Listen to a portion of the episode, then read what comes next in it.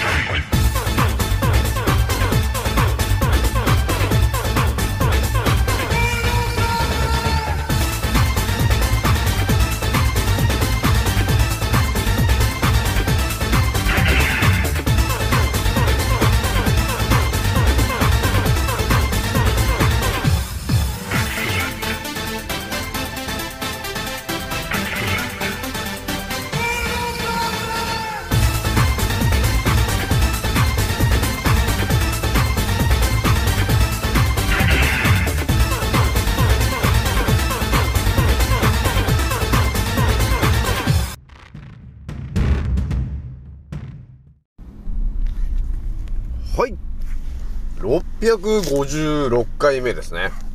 賢者の戦闘プログラム第556弾。始めさせていただきます。創造船オメガ号、宇宙一の名記録マスター、青木丸でございます。今から話すことは、私の個人的見解とおとぎ話なので、決して信じないでくださいね。はい。ではですね、今回ね、えー一発目にお伝えするのがですね、神の骨についてのね、えーお話の第、えー6弾になるんですよね、と。あ違うな、第、第7弾になるんですよね、と。えーいうところになるわけなんだけど、ひとまずね、今回お伝えするのがですね、このね、仙骨、要するに神の骨というところについてね、えーいろんな情報をね、考察してた時に、えー私がね、見つけちった話なんだけど、あのー今ドラマでね、やってるじゃないですか。あのー今ちょっと、ちょっと、ブームになってる、あのドラマ。そのドラマあると思うんですけど、そ、そのドラマにも結構影響が、えー出るような話につながるんじゃねえかなと、えーいうことがあったんだよね。今回の話もね、多分ね、地球に住んでるね、まあ99%の人は知らない話だと思うんですよね。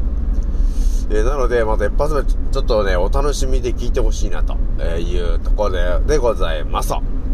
ひとまずね、えー一発目お伝えしてみようかなと いうところなんだよね。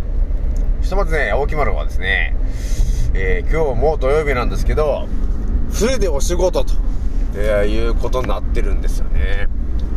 まあ本当ね、まあよく思ってんのがね、いや、青木丸これ本当普通に働いてる場合じゃねえよ、青木丸と、ね、常に思ってるわけなんですけど、まあひとまず働かないといけないかなと、ね、いうところがあるんで、とりあえず働けるうちは働いておかないとやばいかなと、っていうこともある、あるんですよね、と。いうことがあって、働いてるわけなんですけど、まあいつまで働くんだろうなっていうのはあるよね。まあ、いろいろね、やりたいことあるんですけどね。まあひとまず働かないことにはちょっと何も今んとこ動けねえかなっつうところがあるんだよ。ね。じゃあね、ちょっと一発目話すんですけど、ひとまずね、えー私のアンカーラジオさんはですね、えー現在3万4716回再生突破しておりますと。皆さん、聞いてくれてありがとうという感じなんですよね。それじゃあね、またあの、時間が押しちゃうので、えーひとまず、えー一発目からお伝えして、えー20分ぐらいで、えー締めてみようかなというところなんですけど、ひとまずね、神の骨と呼ばれてるところで、またね、世界考察してた時に、えーいろいろ見えてくるのがですね、昨日もね、ちらっとお伝えした通り、神の骨、要するには、神と呼ばれてる、要するに、え人間の中の通信システムと呼ばれてるものが、神という名前だったんだよね、という話を昨日ね、えーペラッとしまったわけなんだけども、その神と呼ばれてる通信システムが、仙骨と呼ばれてる場所から背骨を通ってえー頭のてっぺんから、えー通信をしていると、えーいう、その流れがあるわけね、エネルギーの。なので、仙骨があり、背骨があり、頭の上から、その、えー電波を発信して、えー会話すると。要するに、あれだよね、マントラみたいな感じだよね。えー相手の、相手が何を考えているか読み取る。相手と通信する。そういう神と呼ばれてる技を使っていたんでしょうね、昔はね。そういう名残があるんで、あの、仙骨のことを神の骨って呼んでたんだよねっていう、またこう昨日圧倒的な話をして、で今回皆さんにお伝えしときたいのが、ドラマのですね、サイレントっていうドライドラマが今ね、ちょっと流行っているというか、えーブームになっているという感じがあるんですよね。そのサイレントっていう映画はですね、まあ突発性難聴ですよね。だから、高校生ぐらいまで普通に生活してた人が、いきなりなぜか朝起きた時になんか耳が聞こ、聞こ、聞きづらくなってるぞと、えいうことが起きて、で、数年後になった時に、あれ？あ全然聞こえなくなっちゃったっていうようなね、えー耳の病気と呼ばれてるものが、まあこの地球上にはね、えー何個かあるわけなんだけど、やっぱりね、その突発性難聴っていうもので、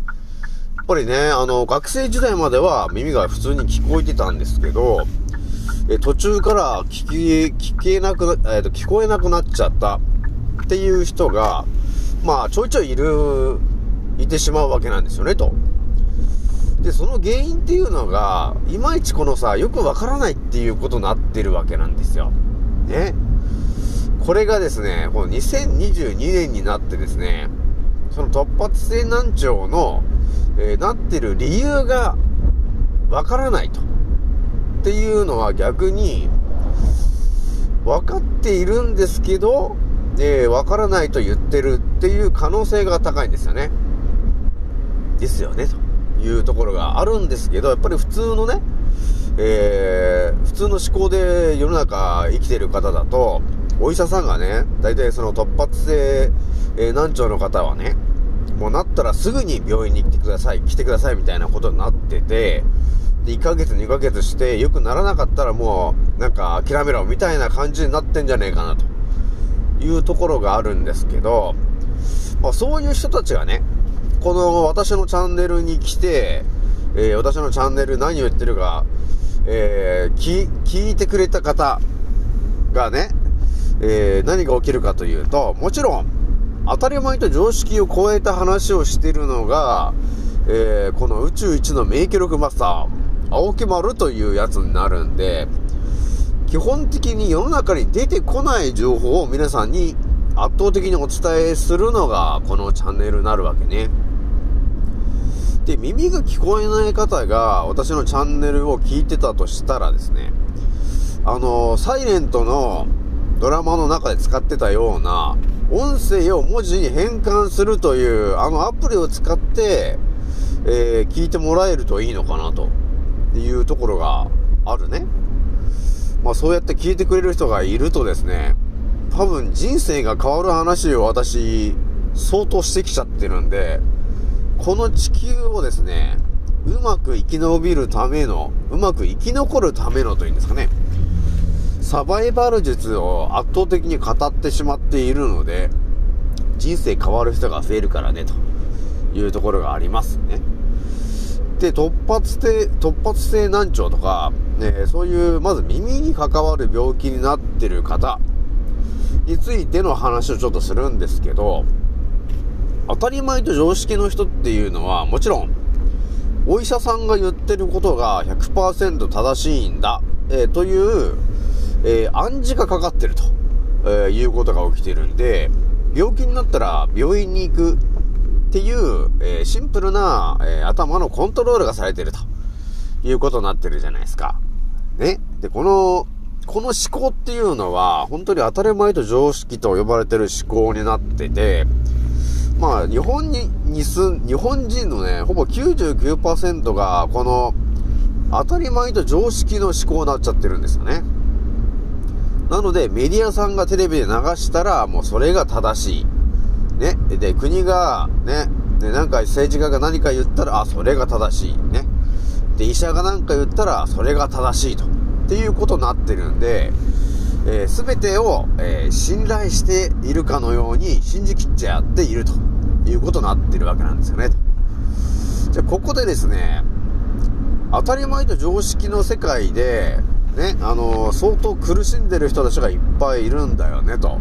いう中で、今回スポット当てるのがですね、神の骨、仙骨と呼ばれてるものが、とても大事なんだよね、と、え、いうことが見えてきて、さらに背骨というところが、えー、とてもやべえとこなんだよね、というところにまで見えてきた青木丸が、このドラマのサイレントのですね、えー、その主人公であります、あの、イケメンのあの方が、ね、えー、ちょうどちょ突発性難聴になっちゃっていたと、えー、いうことが起きてた時にですね、その彼に私は何を言言うべきかというところの話をね、しようかなと思ったわけ。じゃあこのね、えー、当たり前と常識を超えて、えー、7つの思考で世界を考察しているこの青木丸がですね、その突発性難聴のその人に何をアドバイスするのかというとですね、今ね、突発性難聴で困ってる人もいると思うんで、ちょっと圧倒的な話するんだけど、突発性難聴になった理由っていうのが、当たり前と常識の世界の中では分かりませんということになってるんですけど、この人間のからくりであったり、え、人間はミトコンドリアのただの集まりなんだよね、と、えいう話から、ある程度ね、もう人間のからくりがバーッと頭に入ってきて、当たり前と常識の世界を、えー、超えた、えー、地点の話をしてるこの青木丸がですね、えー、突発性難聴の方にお伝えしたい、絶対に知っておくべき情報、それはですね、突発性難聴というものが起きてしまったからくりの中、要するに原因の一つが、背骨の一つ目の骨がずれているということによって、背骨を通っている神経が圧迫されて、情報がうまく耳に行かなくなってるだけなんだよね。ということが、えー、判明しましたと、えー、いうことになっているんですよね、と。まあ、世の中にね、当たり前と常識の人が、えー、ほとんどの方が到達しない話だから、まあだから突発性難聴とかになっちゃった時に、普通に病院に行って、なんかいろんな薬とかをね、えー、え、使われて、うん、やっぱり1ヶ月、2ヶ月して、ああ、ダメですね、治り治りませんね、みたいなことを言われて、えそれでなんかこう、人生が終わっちゃってる、みたいな方が、結構いると思うんですよ。ね？まあでもそれっつうのは、当たり前と常識の世界の中だけの話なんですよね、と。まあでもね、私のチャンネルに到達してしまった人はですね、えっ、ー、とね、当たり前と常識の考え方っていうのと、非常識的なですね、当たり前と常識を超えてるですね、別の考え方で世界を見てる子の私がいるもんなんだよね。なので、別の、えー、角度で世界を見てるわけなんですよ。なので私はですね、日本を含めて、イタリアだったり、ドイツだったり、スウェーデンだったり、スイスだったりね、えフランスだったり、えー、そういう海外の情報も頭にぶち込んでるんだよね、と、えいうところがあるので、なので、圧倒的な情報を皆さんにお伝えすることができますと。で、え私が言ってるのって、大体あの、ギリシャ時代のね、ヒポクラテスさんがやってることとか、えー、日本の医学の発祥の地であります、で、出雲大社の、えー、あ島根県の出雲大社、ね、そこの、えー、大国主が、え過去やってたんじゃないかとえ呼ばれている、えー医学、えそういうものにまつわる、えーことを私がお伝えしてることになってるわけなんで、ね。だ全てはもう大昔にある程度答えが見えてたはずなんですよね、と。だから1500年とか、ヒポクラテスさんで言ったらもう400年、だから1600年ぐらい前の話ですよね、と。ギリシャ時代なんで。だそれぐらいにはもうある程度人間のからくりが実は分かっていて、で、こうすれば良くなるみたいなことまで分かっていたんですけど、え現在ね、えそれでは、え西洋医学を、え管轄している、え支配層と呼ばれている奴らが、えお金を稼ぐことができませんと、えいうことがあったんで、えその、医学を書き換えちゃってるわけなんだよね、と。えだから、えー、というものが、え未知のものであって、え治らない病気なんだよね、と。えなので、え抗がん剤という、え劇薬を、ただの劇薬を、えー高額な、えー金額でお金を儲けするためにですね、えー我々日本人に特に打たされてるんだよね、といやいうところが、えー結構ガチな話になってきてるよね、ということになってるわけ。っていう感じでね、この世の中見えてくると、全然違うことになってるんですよね。だから当たり前と常識の中にいる人たちっていうのは、まあ要するに今マスクしてる人とか、えワクチンを進んでうちに行く人たちなんだけど、えそういう人たちっていうのは基本的にはね、えーもう、えーこの先あまり長くないなというところがあるわけ。あだから今、ね、そういうシナリオが支配層による、えー人口削減しろっていうこの、えシナリオがスタートしているんだよね。そのイベントの一つが、えコロナと呼ばれてる茶番を広めて、えーコロナワクチンというただの劇薬を、えー打たせる、自ら、ね、自ら打ちに行かせることによって、えー製薬会社にも一切責任は負わないし、もう言ってるじゃね。え製薬会社も一切責任は負わない。で、国もほぼ責任を取らない。自己判断で、ね、自爆して自己責任で撃てよということを言って、え皆さんにバンバンバンバン撃たしていると、えいうことが起きてるんで、もう撃つなよということ。私も、あの、一発目の時から、ね、一発目の注射の話からもう撃つなよと言い続けてきてるんで、私のチャンネルを聞いてる人はですね、もう、ね、ワクチンも、すべてこのコロナも茶番でワクチンをただの劇薬で、え打つと、ただ免疫力が下がるプラス、えーね、えー体に良くないものをただ入れられ、入れられているだけなんだよね、と。だから、いろんなね、高熱が出出たり、えー下手したらその打って1時間後に死んだりとか、ね。そういうことになってるんですけど、そこに気づかなければ、えー支配層にやられると。で、まあ支配層に、まあある意味駆られる、ね、っていう人生になってしまうんだよね、ということがあるんで、私のチャンネルに到達した人は、地球のサバイバル術も学ぶことができる圧倒的なチャンネルなんだよね、ということになってるんで、皆さんね、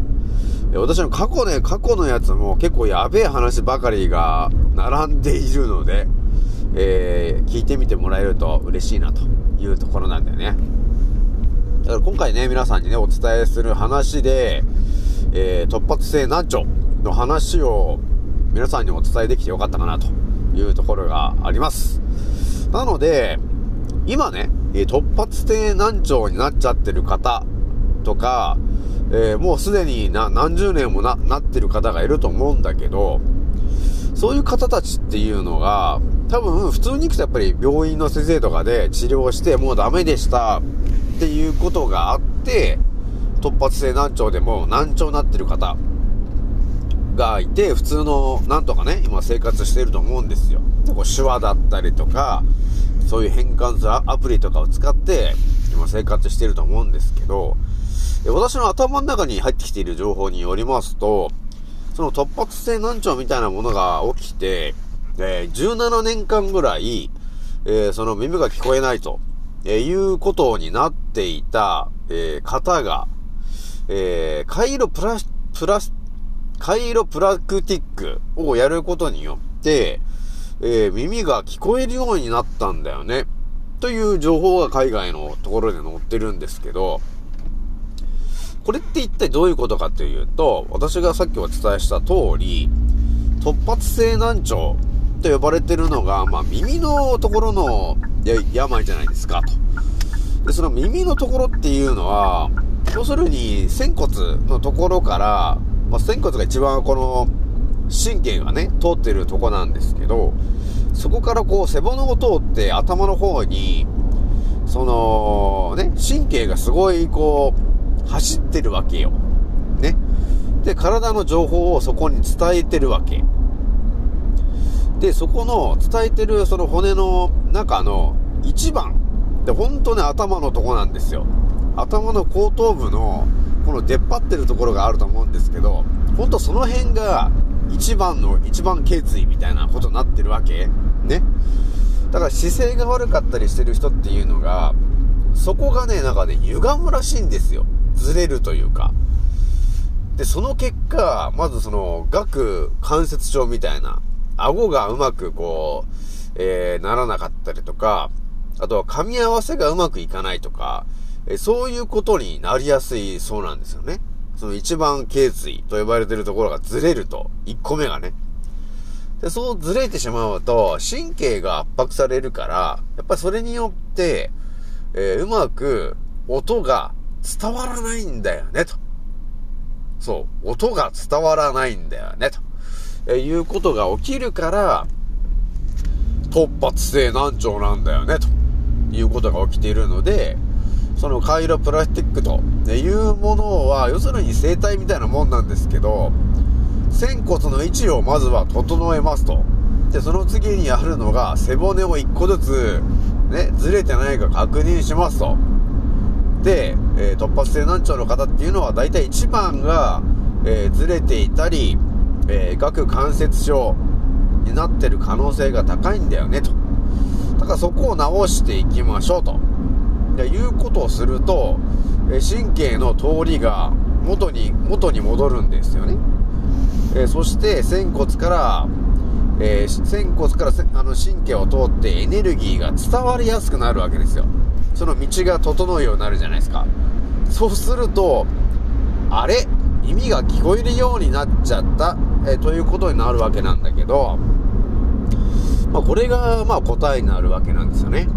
なので、今ね、ちょっと突発突発性難聴で困ってる方だったり、えーあと耳がちょっと聞こえづらいんだよなとか、耳の病気になってる方いると思うんですけど、えー今一度立ち止まっていただいて、私がお勧めするのが、まずは、えー仙骨がずれていないか、えーというところを確認する。で、その次に背骨がまずはずれていないか、特に一番がずれてないかを確認する。えーということをやってほしいのと、あとは噛み合わせですね。えー、顎関節症とかなってると、え噛み合わせが悪くなってる。要するに一番が多分ずれてることによって、えー顎関節症が起こってると、えーいうことになるんで、そこの姿勢をと、えー整えてあげることによって、えー仙骨からエネルギーが、えーちゃんと、ね、神経のトンネルを通って上に行けるようになりますと。なので、スムーズに、えっ、と、エネルギーが伝わるようになる、音が伝わるようになるので、えー耳が聞こえるのが元に戻る。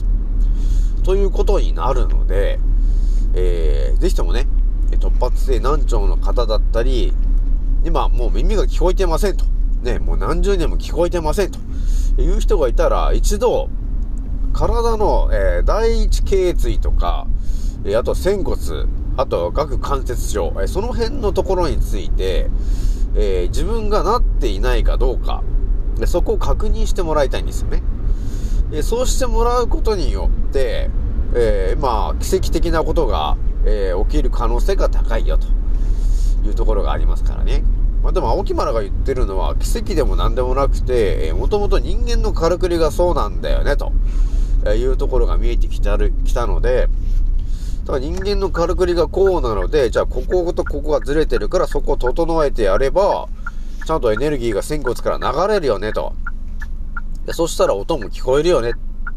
耳も聞こえるようになるよね。っていう、こう、普通の話なんだよね、ということになってるんで、で、あの、まあ、耳が聞こえない方とかが、ね、あの、私のインスタとか、え見、見てくれた時には、気軽にちょっと DM で文字打って私に伝えてくれれば、ね、まあ、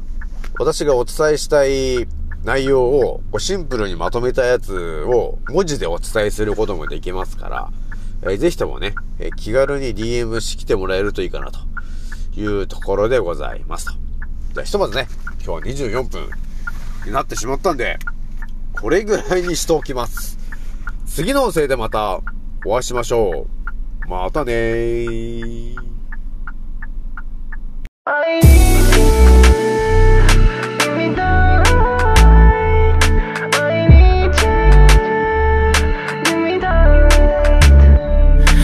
が見てくれて初めて輝ける暗い夜でも弾けて羽ばたける少しばかり理解できてきた栄光と苦悩不論と迷えの孤独も。当てにならないね。どのリアクション流行り寄ってるバカかせんどう落ちます？自分で言い続けることだけが唯一のアンサー気づかせてくれいつも感謝。俺は本当の素顔見られないように変わるマスク素直になれない。本当は君が必要。だから君と必要この先も予想できる平坦な道じゃない。でもあと少しだけ君たらい洗いざらい。話します。日々分かったふりしてても君がいなきゃ無理。オンラインオフライン問わず乗っかるトップなビーツ。何気なくて飾り気ない。愛に照らされて過ごす毎日。仲間の声君のぬくもりが体の方へ。導く日々の潤い上がり絶やさないように。ストーリー紡いで繋いでくマイホーミー時に瞑想人生の迷路。俺を突き動かす数少なき声よあいつの行動あの人の言動が道示す救い導くもの。たまに誇り腹手は取り出しゃ生産性のある日々をって言葉をな。苦難上等のマイロード楽にこうなんてマインドは捨てたどこ。世に飛び交うとや言葉に。それぞれの認識方法があり。見方を変えれば味方になるらしい。なら俺を当てる光はまるで秋のようなもんさほら目覚めの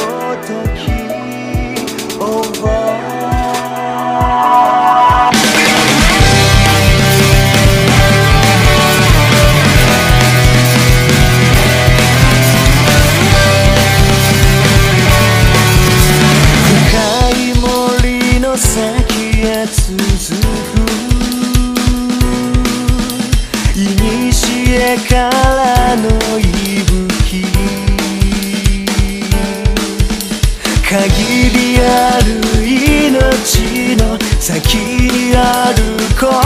えを誰もが求め